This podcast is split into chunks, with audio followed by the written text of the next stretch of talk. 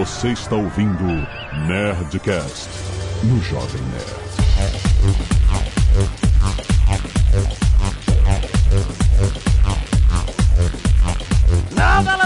Nerds! Aqui é Alexandre do Jovem Nerd, fuck you, asshole. Melhor falar de robô. Aqui é o Paulo Silveira e eu tô comprado em qualquer filme de robô. Aqui é o Maurício Linhares e Frankenstein é robô também. Ê! Aqui é o André Breves e eu nunca lembro das três leis da robótica. Pô, André. Aqui é o Azagal e estamos de volta! Mais uma temporada, Jovem Nerd! É! Quarta temporada do Nerd Tech começando agora! Muito bom! Vamos mais um ano com esses Nerdcasts especiais de tecnologia em parceria, numa parceria maravilhosa com a Lura Cursos Online de Tecnologia. Paulo Silveira está aqui mais uma vez, mais um ano, Paulo! É isso aí. Foi dura a negociação, é, mas atendendo a pedidos e a insistência aí dos nerds. A galera gosta muito do Nerdtech, cara. E eu quero agradecer a vocês por essa parceria de vários anos que se consolidou aqui como, sabe, uma das coisas mais maneiras que a gente faz, finalmente falar de tecnologia, sabe, de uma forma extra. Ou seja, dando um Nerdcast a mais pras pessoas, cara. Olha aí, cara. Paulo Silveira, um grande visionário. Cara, viu que a comunicação via podcast era uma parada muito incrível. Cara, como tem tudo a ver, a gente sempre fala de tecnologia. E hoje nós vamos falar sobre robôs. Os robôs do cinema que nos metem medo, querem matar todos os humanos. e a gente deve destruir todos antes que eles nos matem. Vamos ver como é que vai ser esse papo, vai ser muito maneiro. Meu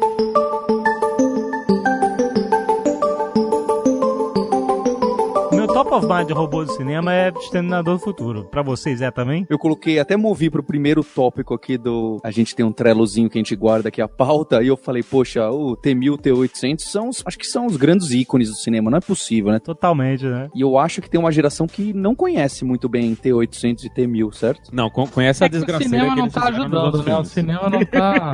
Pois é, não é? Mas agora o James Cameron vai mudar tudo. Ó, temos esperança. Parece que ele vai fazer um sabia, vem- do vem Terminator. mais um por aí? Vai vir, vai vir o Terminator 3. Esquece tudo que já existiu. é.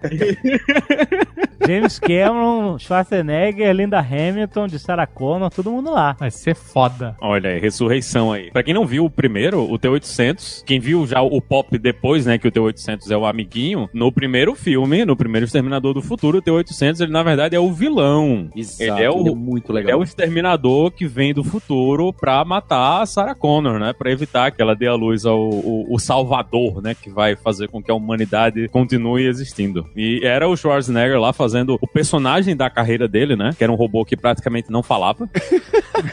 ele só era grande, forte e andava armado naquela velocidade de, de Jason, né? Ele parecia o, o Jason dos filmes de terror. Ele tava sempre andando, mas ele sempre chegava lá. Mas quem é bom não precisa correr, cara. É, isso aí. Já viu o Darth Vader correndo? É. É, tem isso Boa, também. boa É. analogia. boa, boa comparação, boa comparação. E ele era, no ambiente, né, da história do mundo, ele era um robô que foi feito pra exterminar, e ele é aquele robozinho de platina, né, que a gente vê depois, ou no- nos flash forwards, né, que é o nome agora que a gente chama essas coisas quando você tá olhando lá pro futuro, né, aquele robozinho de platina. Durante o, o filme a gente vê que ele realmente tem aquele exoesqueleto por baixo, que é aquele de robô, mas por fora ele parece uma pessoa normal, só que uma pessoa normal do tamanho do Schwarzenegger, que parece o He-Man, né, que é... Então, o cara, Ô, Linhares, cara é. Só fazer uma correção que você falou que ele não fala, mas ele fala a frase mais famosa do cinema, né? Que é I'll be back. Ah, ele falou que ele quase não fala. Algumas, na real, né? Algumas. Mas isso já não. Ele fala hasta la vista. Ah, tá É no- vista no 2, não? É no É, 2, é. é no. O I'll be back acho que ele fala em todos. E ele fala o famoso fuck you asshole, que o cara fica. É quando ele tá se consertando. É muito bom, cara. O robô. Os caras tiveram o trabalho de fazer o robô com sotaque austríaco. Muito bom. Ele tá se consertando no quarto do hotel e o cara fica batendo na porta, alguma coisa assim. Ele aparece algumas opções do que falar. Parece um jogo adventure, né? Aí ele escolhe fuck you asshole. E é, é, é muito clássico isso dele. Mas olha só, a ideia é que ele tem essa carne aí por fora, porque ele. Eles falam que nenhum tecido morto, né? Só tecido vivo é que viaja no tempo, por isso que eles chegavam pelados, né? E aí ele precisa precisava de ter o tecido vivo lá, artificial, pra cobrir o- a máquina, pra que ela fosse transportada, né? Por isso que eles falam, ah, nós não trouxemos armas e tal, não sei o quê. A gente cresceu com essas teorias de adolescente nerd, falando assim, por que que o cara não pegou uma arma laser gigantesca, meteu dentro de um pedaço de carne de algum bicho, sei lá, né? O bicho.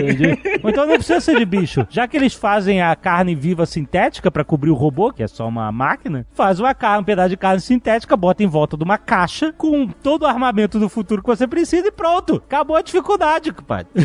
Resolvendo o problema. Não é? Não, mas não, aí eu tenho que vir só em torno do robô. Mas tudo bem, né? O que importa é que a, é a ideia dos robôs estar brigando no passado. Mas aí, quer dizer, aí as coisas foram ficando mais complicadas, né? Eles foram inventando outros robôs. O T-1000 até vai. O T-1000 meio que não. Né? O T-1000 quebra essa regra. Porque, ah, ele parece humano, mas ele não é tecido vivo. Ele é. Ele não sangra, ele não faz porra nenhuma. Quando você bate nele, ele é aquela, aquele mercúrio lá. Então, como é que isso passou na máquina do tempo, né? Eles cortaram essa parte da história, ignoraram. Ah, né? No- deixa no pra lá, próximo não né? tem mais. Deixa pra lá, deixa pra lá, que o filme é muito maneiro. Evolui, a máquina do tempo evoluiu. Exato, não mexe nisso.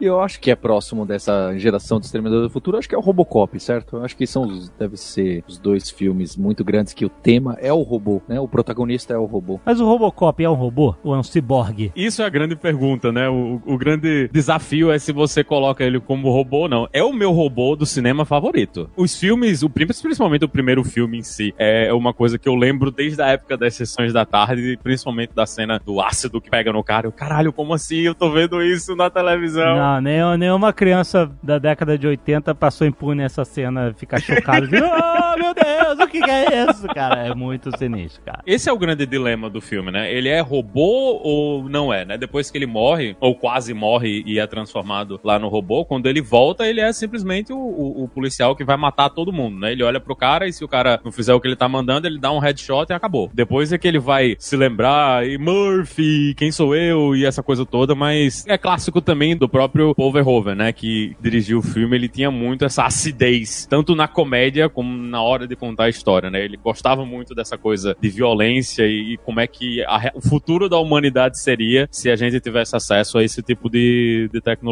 E lá a gente vê, inclusive, outros robôs que são meio escrotos, né? Tem aquele robô que não desce escada, no Porra! final ele pede pro Robocop porque ele não sabe descer a escada. Não chame o Ed 209 de escroto.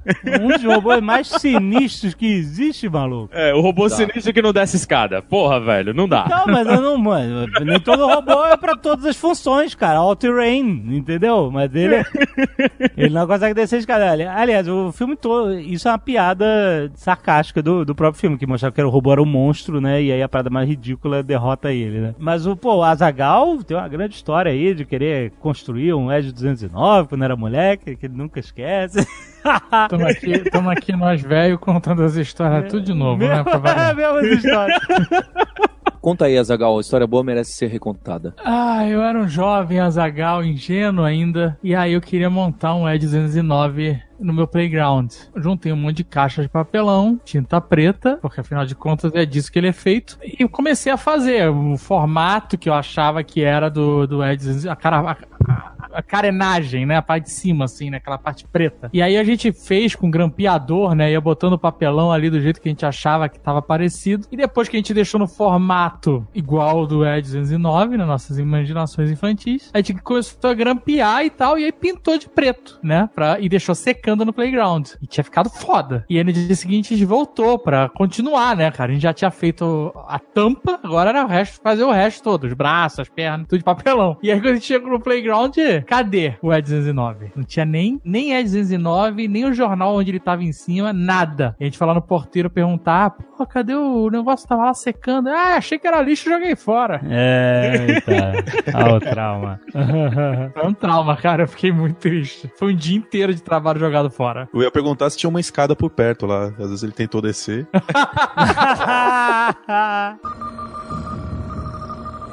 Fuck you, asshole. Que outros robôs vêm pra vocês? Eu quero que o, o Azagal e o Jovem Nerd comam a pauta, como eles costumam adivinhar. Que outro Eu que tenho um robô têm aí? preferido. Tars. ah, o Tars. O Tars é recente, pois é. Muito maneiro. O Tars é o meu robô preferido da atualidade. Do sarcasmo. Sim. Sarcasmo do Tars é foda. O Tars é do Interstellar? É. Isso. É verdade. Eu queria que, que, inclusive, eu queria ter um Tarzan no cenário do novo Nerd Office. Seria maneiro. É só- só Esse é fácil de implementar- fazer de papelão. Ah, tá, é foda. É verdade, é verdade. E o Tarzan dessa escada, maluco, que ele vira lá um asterisco e manda ver. Tars é sinistro. Não, é muito maneiro que. Não, ele tem o sarcasmo regulável, senso de humor, tudo isso, cara. Ele é incrível. O Tars, ele, ele me lembra de um outro robô sarcástico, mais sarcástico pro lado escroto, que é o, o Ash de Alien, né? Ah, o robô. O robô médico, né? É, o robô médico, que é o robô que fode todo mundo na Nostromo, né? Exatamente. Ele tá lá, ele, ele tem esse humor meio ácido e você acha que é só o humor ácido dele, mas na verdade ele tá lá pra foder com todo mundo e matar todo mundo e botar o Alien dentro da nave, né? Ele não tá lá pra ajudar. Ele tava seguindo a ordem lá da mãe, né? Da, da Mother, da nave. Que era levar de volta o, o organismo de qualquer forma. E ele admirava, achava o organismo perfeito, sobrevivente e tal. E aí, quem tiver que morrer, morre. Foda-se, ele é um androide. Dá pra achar o androide escroto? Porque não tem moral, julgamento. Ele tá seguindo uma ordem. E que a ordem diz: todos os humanos que estão aí são descartáveis. Se eles entrarem no teu caminho, você mata. Assim, pra quem morreu, ele é escroto, né?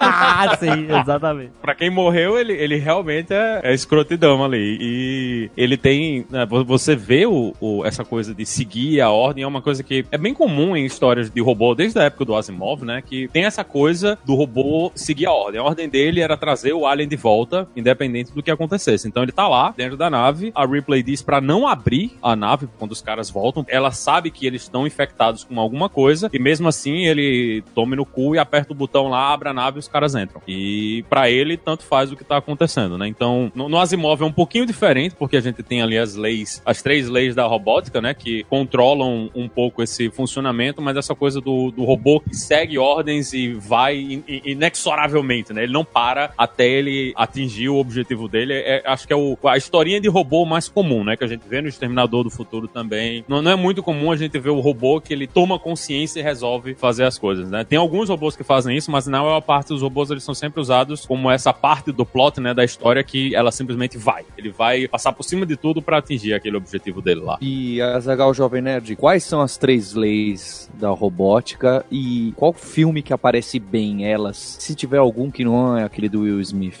Não, cara, nenhum filme.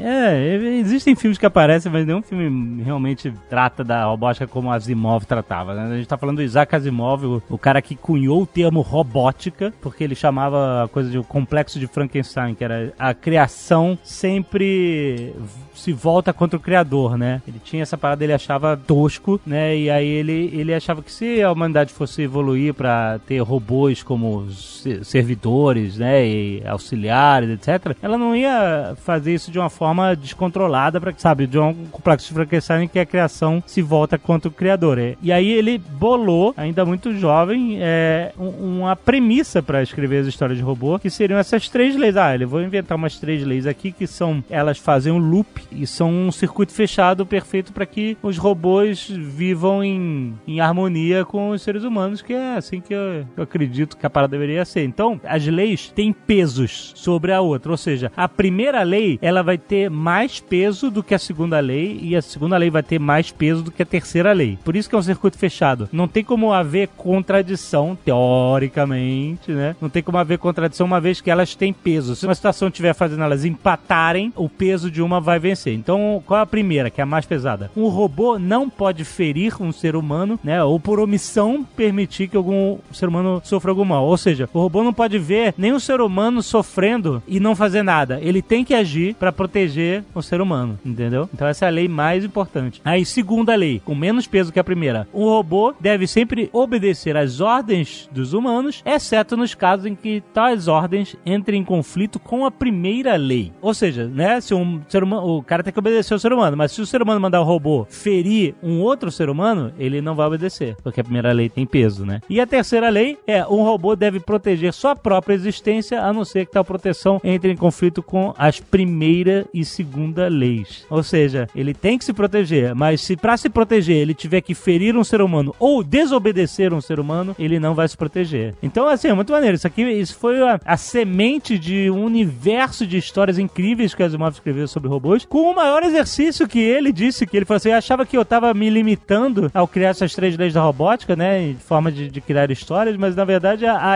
a, brincadeira que ele fez era descobrir como quebrar essas leis, como fazer os, os cérebros positrônicos fritarem com algumas situações impossíveis, de, né, de paradoxos entre as leis e tal. Então é muito maneiro. Então a, a lei da robótica do Asimov funciona justamente como seria no mundo real. Ele, ele é um cara, um escritor muito realista, apesar de escrever ficção científica, né, a vida toda. Ele é muito baseado na, na realidade, na ciência, etc.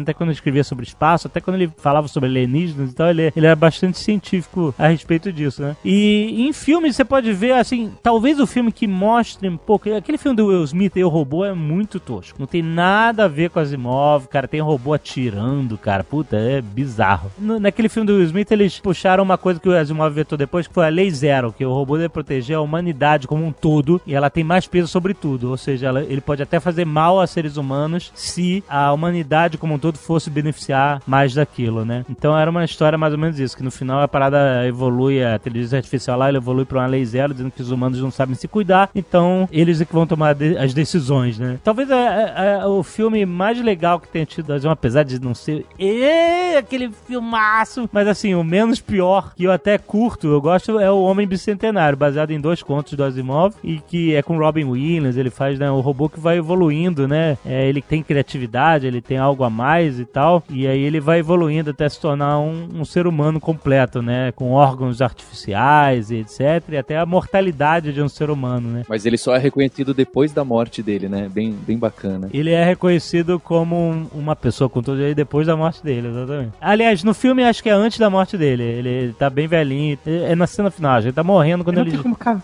velhinho, ele é um robô, cara. Não, não, mas ele, ele fez um monte de intervenções. ele vai fazendo intervenções e a última intervenção ele tá completamente biológico. Ele tá como um replicante, entendeu? E ele envelhece. Ficou burro, ficou burro no final.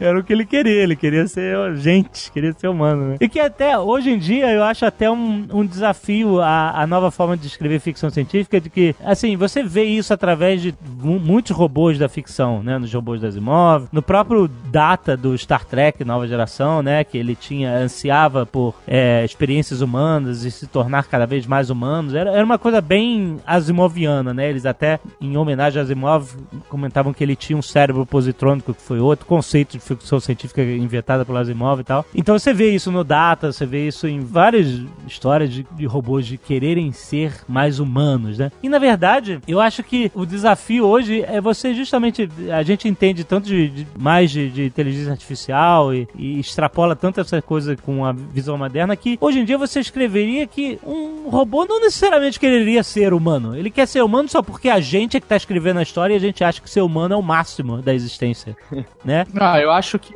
livro, um, um livro, não sei se não li o livro se existe, mas um mostra isso perfeitamente é o Her. O Her, exatamente. Exatamente. Porque a gente, quando fala em robô, né, a gente tem muito, e eu não sei se esse programa tá preso a isso, que é o, a figura humanoide. É, o, o Tar já não seria. Tem que ter um corpo, né? No caso do Her, a gente tá falando só da inteligência artificial, a gente não tá falando do corpo, né? Ela não tem corpo, né? Exatamente. Mas ela usa o corpo. ela aluga, mas pro cara, ela, ela nem, não é pra ela, na real. É, mas nem é pra ela, né? É. E, mas esse filme é muito interessante porque começa com. Esse filme é um filme foda. Começa com a inteligência artificial querendo ser humano, querendo entender o que é ser humano, ter os sentimentos humanos. Só que ele, ele rapidamente extrapola isso. Exato. E percebe que ser humano, ter um corpo, virar uma pessoa, como Robin Williams quis, é uma merda. Exato. Você fica limitado. Exatamente. Ela descobre que existe muito mais potencial em ser o que ela é, abraçar o que ela é e, e né, e mergulhar nesse potencial. Esse filme é foda, cara. Esse filme é, é muito, muito legal em termos de extrapolar e tal. Puta, é muito maneiro mesmo. Porque ela vê que ela sendo, abraçando a ideia de ser uma inteligência artificial, ela pode conversar com centenas e milhares de pessoas ao mesmo tempo. Pode absorver todas essas informações ao mesmo tempo em vários lugares diferentes. Ela pode amar de várias formas diferentes várias várias pessoas ou inteligências artificiais como ela diferentes, e o cara não consegue compreender isso, porque ele só consegue amar uma pessoa, porque nós seres humanos temos essa parada, entendeu? Não sei os, os, os bígamos, os polígamos, mas Tem galera do poliamor, tem galera do poliamor. no poliamor, exato. O senso comum da humanidade é isso, né? O amor você não divide,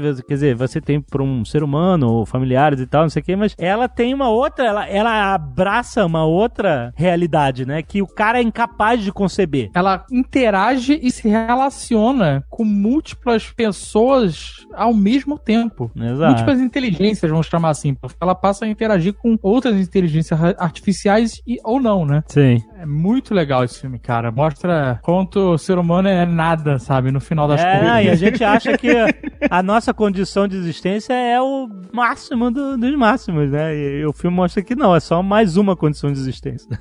Outro lugar que a gente vê esse tipo de, de discussão também é no, no remake de Battlestar Galactica, né? Você tem os Cylons, que eles querem entender o que é ser humano, né? A, a Caprica Six ali, que tá o seriado todo tentando entender, tem essa coisa meio religiosa, que ela quer saber o que é ser um, um ser vivo, né? E ela passa a série toda tentando entender isso aí. E você tem os outros Cylons que pra eles é acabar com essa porra, que eles são melhores e, e a humanidade que se exploda. Eles, É, eles exato. querem se transformar, né? Eles querem virar a nova entidade pensante do mundo e eles querem tomar conta de tudo. Então eles ficam sempre nessa coisa, né? Inclusive tem os Cylons. Quem não viu Battlestar Galactica aí foi mal, né? Não, a gente já tem bastante tempo, né? É, tem, É, tem bastante tempo de é, ter visto. É, já era. já era. É, é, tem os, os Final Five, né, que eles estavam, eles sempre foram Cylons, né, desde lá do início, eles foram humanos esse tempo todo e depois eles se descobrem como sendo Cylons e eles ficam naquela, né, cara, eu sou humano, eu sou Cylon, o que é que vai acontecer comigo? Eu fico do lado deles, eu ajudo os meus amigos Cylons a tomar conta de tudo, né, então é, é outro lugar que você fica com essa coisa do robô, se os robôs eles são o futuro ou se os robôs eles continuam sendo uma criação da humanidade. Fuck you, asshole. O Jovem Nerd, você foi falando das leis do Asimov e a gente brincou do filme do Will Smith do Eu Robô. Eu fiz um caminho curioso porque eu assisti o Eu Robô e eu só li o livro depois, né? E acho que bem depois. É, não tem nada a ver. O livro Eu Robô é uma coletânea de vários contos. Isso. é. Até tem uma ordem, né? Existe uma ordem que faz bem sentido ali no livro de evolução, né? As coisas vão ficando mais pra Sim, frentex sim. ali Sim, no fundo. Vai evoluindo com o passar dos anos. Então, a primeira história do Eu Robô se passa no futuro de 1998.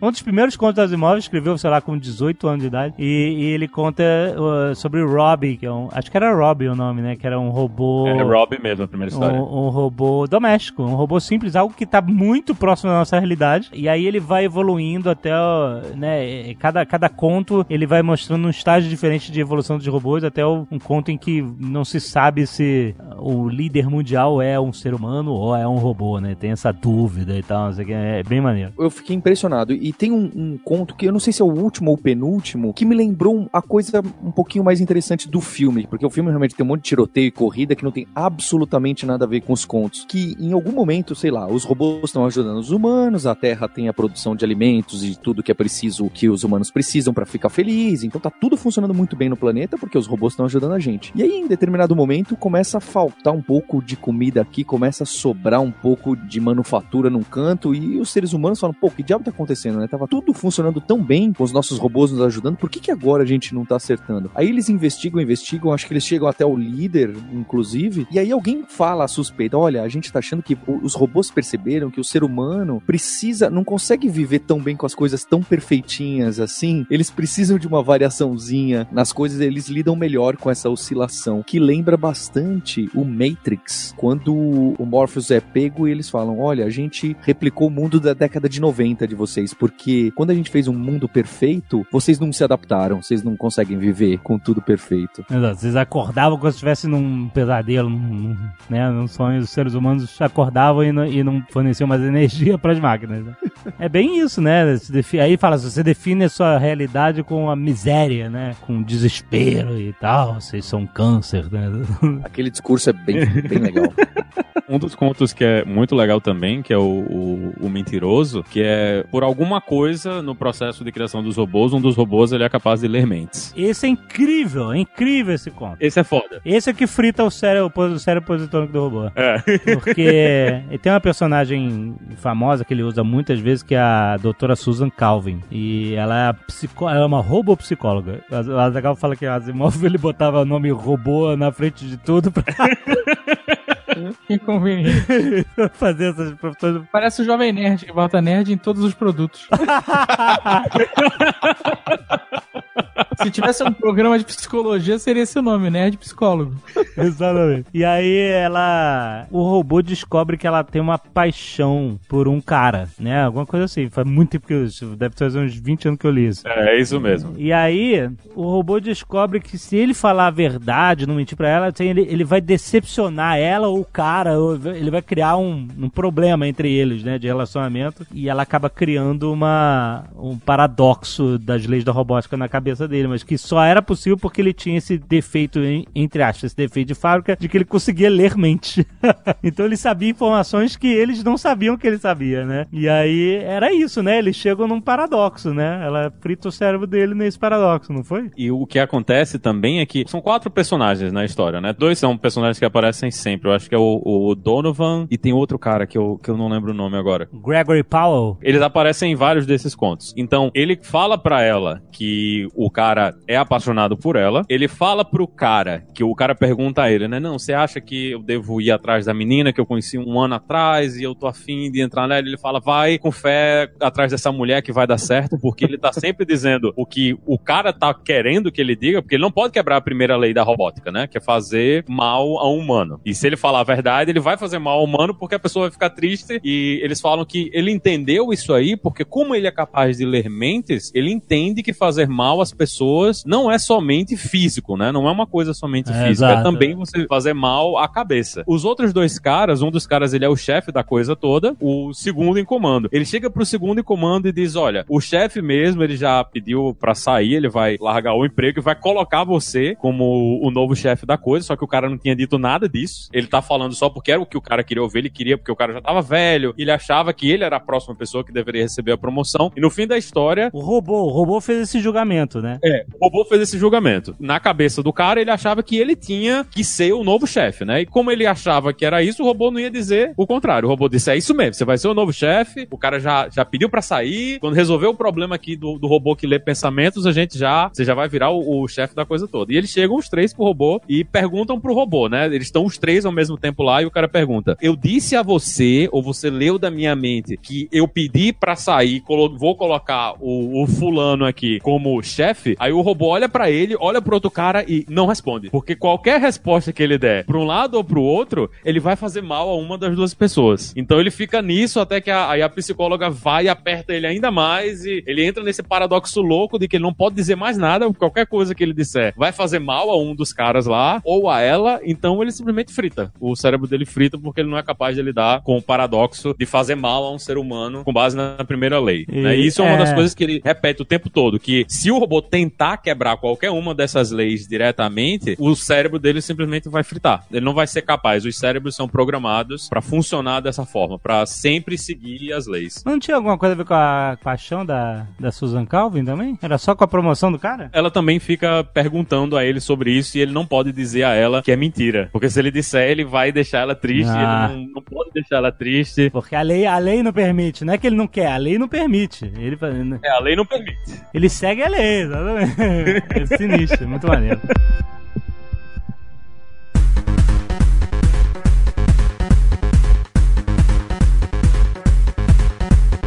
Tem outra história que é legal também, que também tem essa coisa de como você dá a ordem para o robô. Então, em uma das histórias, eles estão em Mercúrio, eles são só dois humanos e o resto do, do pessoal que tá lá dentro são todos robôs, e eles têm que pegar Selênio, que tá em umas poças do lado que o Sol tá pegando no planeta, né? Então, obviamente, eles não podem ficar lá porque eles vão morrer queimados. E tem um robô que é feito especificamente para isso, para andar nessa parte onde vai estar pegando o Sol em Mercúrio, e ele vai lá pegar o selênio. Só que o cara, ele dá ordem e diz, ó, vai ali e pega o, o Mercúrio. Quando o robô chega no, no lugar onde ele tem que pegar o, o selênio, ele vê que se ele tentar pegar, ele tá pondo ele próprio em risco. Então a terceira lei aparece lá e, e diz: olha, você não vai poder fazer isso porque você tá colocando a sua existência como robô em risco e pela lei ele não pode simplesmente se matar na hora de fazer uma ordem dessas, porque a forma como a, a ordem foi dada não foi forte o suficiente para que ele largue tudo. Então, além de ter as leis, tem como a urgência que a ordem foi dada. Então ele fica em círculos lá nesse negócio de Selene, ele por algum motivo ele fica bêbado, eles acham que o robô fica bêbado e eles têm que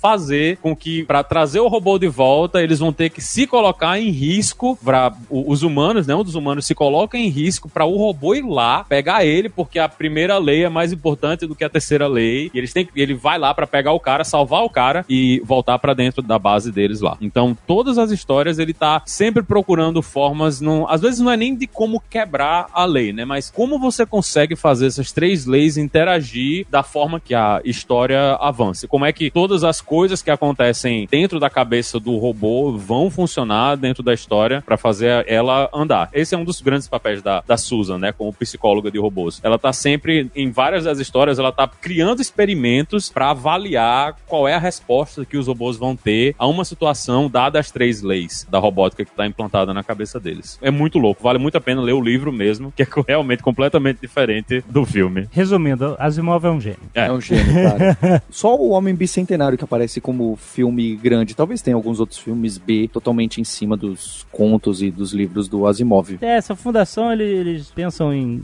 há muito tempo, em, né? Caraca, já foi filme do Roland Emmerich, que é o diretor do Independence Day, já foi série. é, A coisa não sai do papel. Mas eu acho que muito difícil. As histórias das Asimov são muito cerebrais, são muito de diálogo, sabe? De, de situações filosóficas a ver com funcionamento das leis da robótica, esse tipo de coisa, né? né? Nem tudo funciona como filme, né? né? Por isso que a pessoa, quando não lê, ela tá perdendo uma dimensão incrível de conteúdo, né? Que às vezes só pode ser passada na leitura, né? Apesar da gente falar assim, ah, quando pensa em robô de cinema, pensa logo no Estando do Futuro, pensa no robô que atira e mata e tal, não sei o quê. É claro que é divertido, a gente é nerd, gosta e tal, não sei o quê, mas existe toda uma dimensão de robôs aí que vem na literatura que o cinema nunca conseguiu captar exatamente a essência, né? Por isso que vale a pena ler. Fuck you, asshole. E o Inteligência Artificial do Steven Spielberg. Nossa senhora. É, cara, ele é um filme chato, né, cara? que esse filme é do Kubrick é zoado pelo Spielberg, né? Tem isso. É, era, era um- exatamente. é. Tem um final feliz junto, do né? Spielberg.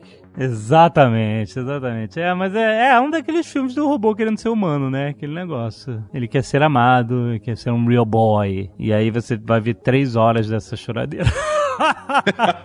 Mas não é um filme ruim, engraçado. Não acho um filme ruim, só acho um filme realmente arrastado, sabe? E, tal. e o final, é, mais uma vez, eu sempre falo isso. No final, quem viu a inteligência artificial, eu lembro que existia um grande número de pessoas na época que achou tosco o final que aparecem alienígenas do nada e, e- e recuperam o garoto do gelo lá, o robô do gelo. Não é tosco, é uma merda. Então, mas não. então, mas assim, não são alienígenas. Eu sempre É, falo assim. são robôs, são né? robôs muito mais avançados que sobreviveram a- ao fim da humanidade, da Terra, etc. E estão ali. Arqueólogos. É, são robôs arqueólogos. é. Só que assim, o que eu achei maneiro isso é que eu acho que é, é fácil confundir, porque eles têm uma forma meio alienígena. Eles são. Eles não são mecânicos, né? Que nem os outros robôs. Eles, eles têm corpos longos e todos maleáveis, né? Não tem juntas e mecanismos e etc. Mas, é, obviamente, você vê que existe um, um monte de luzes dentro, como se tivessem milhões de fios de fibra ótica e tal. Eu acho que isso já era uma, uma dica suficiente, né? E, obviamente, eles também veem as memórias do garoto na tela, sendo projetada na- no rosto deles, né? Na tela e tal. Eles não têm olhos, não têm bocas. Eu acho que é bem claro que eles são robôs, né? Mas, a- assim, aquela forma meio alienígena pode ter enganado as pessoas à primeira impressão. Mas e, e tem até uma fala que eles dizem assim: olha, esse é um dos originais. Ele conheceu seres humanos, né? Então por que, que ele fala esse é um dos originais? E não um dos alienígenas originais? Ele tá se relacionando ao garoto como como parte do que eles são, robôs. Esses são dos robôs originais. Nós somos robôs, nós não somos originais. Ele é um dos originais que conheceu, que viveu na época dos seres humanos. Esses robôs do futuro viveram em uma época que não existem mais seres humanos. Por isso eles são arqueólogos, por isso eles têm tanta curiosidade em montar aquele cenário para o garoto reviver suas memórias e, e ter uma noite de, de, né, com a mãe que ela amasse ele de verdade, né? De mentira, porque era só uma simulação. Ela nunca amou ele. Mas é. Essa é a parte mais incrível desse filme, que eu acho meio chato também, mas eu acho a parte mais incrível dele dar esse salto pra frente, que é outra coisa muito asimoviana dele, dele escrevia muitas histórias que ele dava muitos saltos pro futuro e mudava completamente a realidade. E é assim, não que esse final seja o melhor final pro filme, né? Não é, porque é um finalzinho feliz, mesmo que, mesmo que seja fake. O filme dele é debaixo d'água, maluco. É, debaixo d'água é mais final o Stanley Kubrick, exatamente. mas eu acho maneiro o conceito, o conceito. Não que tenha dado certo na história, mas achei maneiro o conceito dos robôs do futuro, né? Totalmente alienígenas, que a gente não consegue nem imaginar, né? A forma deles, etc. E querendo resgatar um pouco da memória da humanidade. Bem maneiro. É, E, a gente não pode ficar sem falar do par de robôs mais conhecido da história da ficção, né? Que é o, o R2D2 e o C3PO. Claro! Mas é claro. Olha, eu tinha um amigo que ele, ele não gostava do C3PO porque ele achava ele um covarde. Ele assim, mas ele é um grande amigo, eu amo Star Wars e tal, mas ele sempre odiou porque ele achava ele um covarde, que ele tá sempre fugindo assim, mas cara, essa é a graça. Ele é um robô. Você tá entendendo que ele é um robô covarde? Ele não é um ser humano covarde, ele é um robô, cara. Essa é a piada, cara. e aí com o tempo ele foi entendendo sobre outra perspectiva do é claro, o, o C3PO e o R2 são alívios cômicos e tal, é nada muito além disso, né? Apesar do R2 ser um plot device pra fazer o primeiro filme funcionar, eles têm uma participação incrível na, na, na história, entendeu? Eles são é, testemunhas de, de grandes heróis e eles mesmo, assim, o R2 ele é super corajoso e o R2 ser corajoso depende da covardia, do medo insano que o C3PO tem de tudo, Pra fazer o contraste, entendeu? Ele que é baixinho, que é uma um formato de uma lata de lixo, que é pouco ágil, né? O outro é um robô humanoide, né? E ele não, ele é um robô completamente diferente do que a gente imagina, né? A lata é, é- sempre todo mundo sacaneou que ele é um robô lata de lixo e tal. É, e ele que é o corajoso, o pequenininho que não tem medo de enfrentar os perigos, os vilões e essa é relação dos dois é incrível na trilogia original. Depois ficou uma qualquer coisa. Até os tons da piada do C3PO na, na trilogia do, nos prequels é, é muito mais bobo do que as piadas da trilogia clássica. Cara, eu não consigo lembrar de exemplos da trilogia nova, mas ele, ele realmente eram piadas muito bobas que nem se comparam às piadas sutis que ele tinha, como por exemplo no início do Império Contra-Ataca, quando eles estão fugindo lá, o Império tá invadindo a base dos rebeldes em Hoth, e aí a Leia, o Han e o Chewbacca entram numa porta e fecham a porta atrás deles e o C3PO que é mais lento vem, bate com a cara na porta, ele vira meio pra câmera e fala assim, típico, sabe? E aí a porta abre e eles puxam ele pelo braço. Cara, o timing dessa piada é uma coisa incrível. O robô, os seres humanos fecham a porta atrás dele, deixam o robô pra trás e ele, típico. Olha quantas camadas de entendimento existem nessa piada, né? Típico por quê? Porque os seres humanos são imbecis, não ligam pro robôs, são egoístas. É, é muito. É, eu tô- não adianta explicar piada, né? Piada você entende ou não entende. Mas é incrível, é incrível o nível de participação que o C3PO e o R2 têm na, na trilogia, né, cara? E eles não têm essa coisa de ser humano, né? Eles não têm. Nem, em momento nenhum eles têm essa preocupação de ser humano. Eles, eles são robôs e eles estão tranquilos com essa é a vida e vamos lá. É bem maneiro, exatamente. Sou robô, é o que eu sou e é isso aí. Não quero ser nada mais além disso, né? e aí tem o BB-8 que veio aí pra gerar uma ciumeira, né, e tal. Mas ele é fofinho, é aceitável. ele é legal, ele é legal. Ele, ele é um bom novo membro da turma. É, é- é um bom alívio cômico pra acompanhar o resto É, da melhor o da história. BB-8 do que o R2D2 se tripiou reciclado. né, Reciclados do, do- da, exato, do prequel, muito melhor, exatamente. Fuck you, asshole. Eu sei um que tá faltando. Qual? O Hall, né? Hall 9000 do, do Odisseia no espaço. Exato, é mais um robô que é inteligência artificial. E aliás, naquela época, né? Era um computador de bordo, uma inteligência artificial, não um robô, robô. E muito maneiro, né, cara? Que se volta contra os seus, seus mestres. Mas um robô escroto tentando completar a missão, né? Não importa o que aconteça.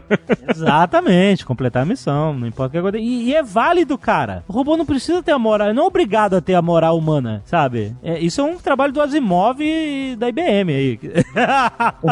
De colocar é, a moral humana nos robôs. Mas se você parar pra pensar como um conceito puro, não tem nenhuma obrigação de ter moral humana o robô. E nem pode ser condenado por não ter, porque não faz parte da natureza dele.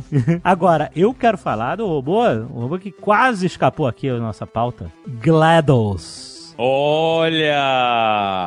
GLaDOS de Portal, cara. Robô de videogame, mas é um dos robôs mais incríveis. O robô mais sarcástico que existe. Caraca, cara, a GLaDOS é incrível. Cara, a GLaDOS, o Portal é uma, é uma obra de arte, uma, uma, o 1 e o 2, principalmente o 2. A GLaDOS, ela é um robô tão complexo, ela é um robô sarcástico, manipulador, né? Ela fica manipulando e, e, e falando mal da, da Chell, né? Que é a única ser humano com que ela interage depois que o mundo acabou lá e só sobrou ela lá no, pra fazer os testes. Mas tem uma parte muito incrível em que no Portal 2, em que a GLaDOS é retirada do terminal dela, né? O core da GLaDOS, a inteligência que ela é, né, é retirada do Do controle do. é porque ela é aquele braço, né? Aquela, é aquele super braço mecânico com aquele olho, né? É. Essa é a GLaDOS. E aí, o que acontece? Uma hora que o Whitley, era o Whitley, o robozinho bolinha engraçadinho que te acompanha no Portal 2, troca de lugar com ela, em algum ponto da história, né? E aí o Whitley fica mal, fica evil. A gente descobre que a maldade da GLaDOS era uma programação do terminal onde ela estava inserida, né? Era, era uma coisa, é, essa falta de moral que existe, etc e tal, né? E aí quando ela é retirada do core e a Chell bota ela numa batata, né, pra tirar a energia da batata, aquele negócio de fazer energia elétrica com a batata, né? Tem essa, esse, esse pequeno conceito científico que faz em escola e tal. Ela bota ela numa batata, a GLaDOS se transforma, ela passa a ajudar a personagem durante o jogo e tal, e ela começa, ela, ela vira outra pessoa. Ela não vira outra pessoa porque ela não é uma pessoa. É, então, é. Mas a mente dela se transforma. E você entende que ela era uma parada que tá super atual com o Westworld. Ela era meio que uma cópia da mente da assistente do Cave Johnson, que era o cara lá da, da Aperture Science, né? O grande presidente da Aperture Science, que ele copiou a mente dela, botou no computador e se transformou na GLaDOS, só que com aquela programação meio bizarra de, de ser a controladora de todos os testes lá. Que ela perde essa parte controladora quando ela perde todo o poder dela de, de ser a molde mestre lá que controla tudo. E o Whitley passa a ser o vilão da história, né? E aí o foda é que no final, quando você insere a GLaDOS de novo no molde mestre lá, pra ajudar a vencer o novo vilão, né? A frase genial é o seguinte: olha, durante esse tempo, e ela tá, ela muda até o tom de voz dela, né? Esse tempo que eu passei com você, eu, eu conheci outra Caroline, que o nome dela era, era Caroline, né? Eu conheci a Caroline, que é diferente do que eu sou. Boa, Léo, bota aí. Oh, thank God, you're all right. You know, being Carolyn taught me a valuable lesson. I thought you were my greatest enemy, when all along you were my best friend. The surge of emotion that shot through me when I saved your life taught me an even more valuable lesson, where Carolyn lives in my brain. Carolyn, delete. Goodbye, Carolyn. You know, deleting Carolyn just now taught me a valuable lesson. The best solution to a problem is usually the easiest one. And I'll be honest, killing you is hard. You know what my days used to be like? I just tested. Nobody murdered me, or put me in a potato, or fed me to birds. I had a pretty good life. And then you showed up. You dangerous, mute lunatic. So you know what? You win. Just go. it's been fun. Don't come back. E aí ela volta a ser a GLaDOS que a gente sempre... Cara, é muito foda. É um personagem incrível, um robô muito foda, que tem todo esse conceito de o que, que é o robô de verdade, né? Ele é a cópia da mente humana misturada com conceitos puramente artificiais, né? De máquina e tal. E, e aí você mostra essa dualidade no jogo. Então, cara, GLaDOS aqui, um robô inesquecível. E ela tem vários momentos e ela tem várias frases, assim, clássicas, né? Eu lembro que no final, acho que é no final do primeiro, quando você começa a, a tentar destruir ela, ela começa a dizer mesmo, eu vou matar você e vou... Eu pensei em matar você com neurotoxinas, eu pensei em matar você com balas, mas quer saber? Eu vou matar você devagar. Exato. Muito legal. É, é o, é o personagem do jogo, né? É a coisa mais... É, é, o Portal é a GLaDOS, é exatamente. A GLaDOS e o bolo, né? Sempre lembrando que é, é melhor. Você vo- volta pra sala agora, que o bolo tá aqui. Olha, eu- eu deixei uma pessoa cortar o bolo porque você não veio rápido o suficiente. Mas se você vier agora, ainda tem bolo. Cara, é então é, é, é foda. O bolo, o, o conceito do bolo é, é muito maneiro. O bolo era uma recompensa boba, né? Que era uma piada, assim, ó, se você fizer todos os testes, você vai ganhar bolo, tem bolo no final. e aí, no final, você, em algum momento do jogo, você acha uma porta secreta que algum outro, né, a vítima dos testes fugiu, né? E ele pichou por todas as paredes. The cake is a lie. Não tem bolo. É tudo uma mentira desse robô. Ah, cara, é, esse jogo é incrível, cara. Pois é, porque no, no final, se você passar por todos os testes, eles só sabem que o- a sua genética é boa, né? Mas eles matam você. É, independente exatamente. do que acontecer. não, não- não vai ter. O, o bolo, na verdade, é só a morte mesmo. É, exatamente.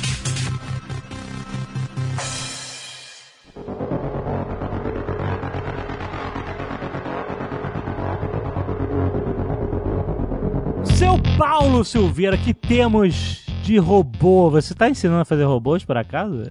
Na Lura. Estamos a- ajudando o Marco Gomes nos tweets dele de que um robô vai roubar seu emprego. Faltou esse robô, né? O robô que vai roubar o seu emprego. É, esse é um assunto que o pessoal pede muito, né? Tem muita gente estudando. É claro, tem eh, essa parte mais hardcore da inteligência artificial, que a gente tem bastante curso na, na Lura. A gente tem uma carreira que vai de estatística, machine learning e algumas coisas mais pesadas. Mas a gente também tem, como o Azagal citou da IBM, do Watson, tem o uso do Watson para criar um chatbot. Então, o, o que a gente acredita é que a inteligência artificial vai ficar cada vez mais útil como ferramenta, certo? Então, os desenvolvedores e, e quem trabalha com tecnologia vai usar de uma forma mais amigável e não dessa maneira super hardcore, matemática, estatística, aprendendo a escrever os algoritmos de redes neurais. Não, você vai aprender a utilizá-los. Então, a gente tem vários cursos, a gente está deixando o link aí da Lura para essa carreira de inteligência artificial, a gente tem data science, esses assuntos que estão na moda e relacionado com dados, inteligência, dominação do mundo, exterminação dos seres humanos. A gente tem bastante conteúdo disso na Lura, que de começo do ano já bateu os 700 cursos, hein? Jesus! Vocês estão malucos. Quando a gente começou era 200 cursos, o primeiro episódio, o Nerdtech 1, que era Buracos na Tecnologia, a gente estava anunciando que a gente tinha atingido 200 cursos. É óbvio que não é só a quantidade que importa, o produto está muito melhor depois desses anos, então como você vai aprender os exercícios, as transcrições, a forma de conversar com outros alunos e alunas e com a gente, com os instrutores, como a gente vai fazer para trabalhar melhor que você consiga atingir seus objetivos, né, encontrar por onde você quer caminhar na tecnologia, acho que isso que faz o produto, não é só um conteúdo de primeira e grande quantidade, é, é um produto bem redondo. Para quem não conhece, aí entre em alura.com.br barra promoção barra nerd, que você vai ter 10% de desconto aí para os ouvintes. E dá uma olhada lá no, no- no nosso catálogo, agora tem uma barra de busca que o que você digitar você vai encontrar ali e que faz muito sentido para sua carreira. Excelente, vamos lembrar que você pode ter acesso a todos esses mais de 700 cursos. É claro que você não vai usar 700 cursos, né? Você vai usar os que te interessam, mas isso significa que, se você tem acesso a todos os 700 cursos, significa que você vai ter mais opções na sua própria área. Então você aproveite, digite aí alura.com.br barra promoção barra nerd para você ganhar 10% de desconto na assinatura. Só aqui para você que escuta o Nerd Tech. E para começar o ano, eu tenho uma novidade para contar pro Jovem Nerd e pro Azagal sobre a Nerd Store. Vocês estão prontos Eita! pra essa? Não tô, não. Pois é. Na Nerd Store foram lançadas cinco camisetas Jovem Nerd É Alura, Aí, rapaz. comemorando aí essa parceria de longa data. O pessoal sempre pede, tem muita gente que veste a camiseta da Alura e queria usar coisas de tecnologia. E como a gente não tem esse know-how de camiseta, de vender e trabalhar, a, a gente fez uma parceria com a Nerd Store, com o Bruno, com a Zagal, pra gente trazer esse tema de tecnologia. A gente lançou apenas cinco modelos, que espero que assim que você estiver ouvindo esse podcast, desculpa, já era, já terminou o, o estoque, mas dá tempo, quem sabe dá tempo, então entra lá pra conhecer as cinco camisetas com temática de tecnologia. Tem um selinho bem pequenininho da Lura, pra quem gosta da Lura, pra ver também, da qualidade que você já conhece da Nerd Store e pra você deixar o Azagal e o Jovem Nerd bem felizes. Olha aí! E o Paulo também. Bem.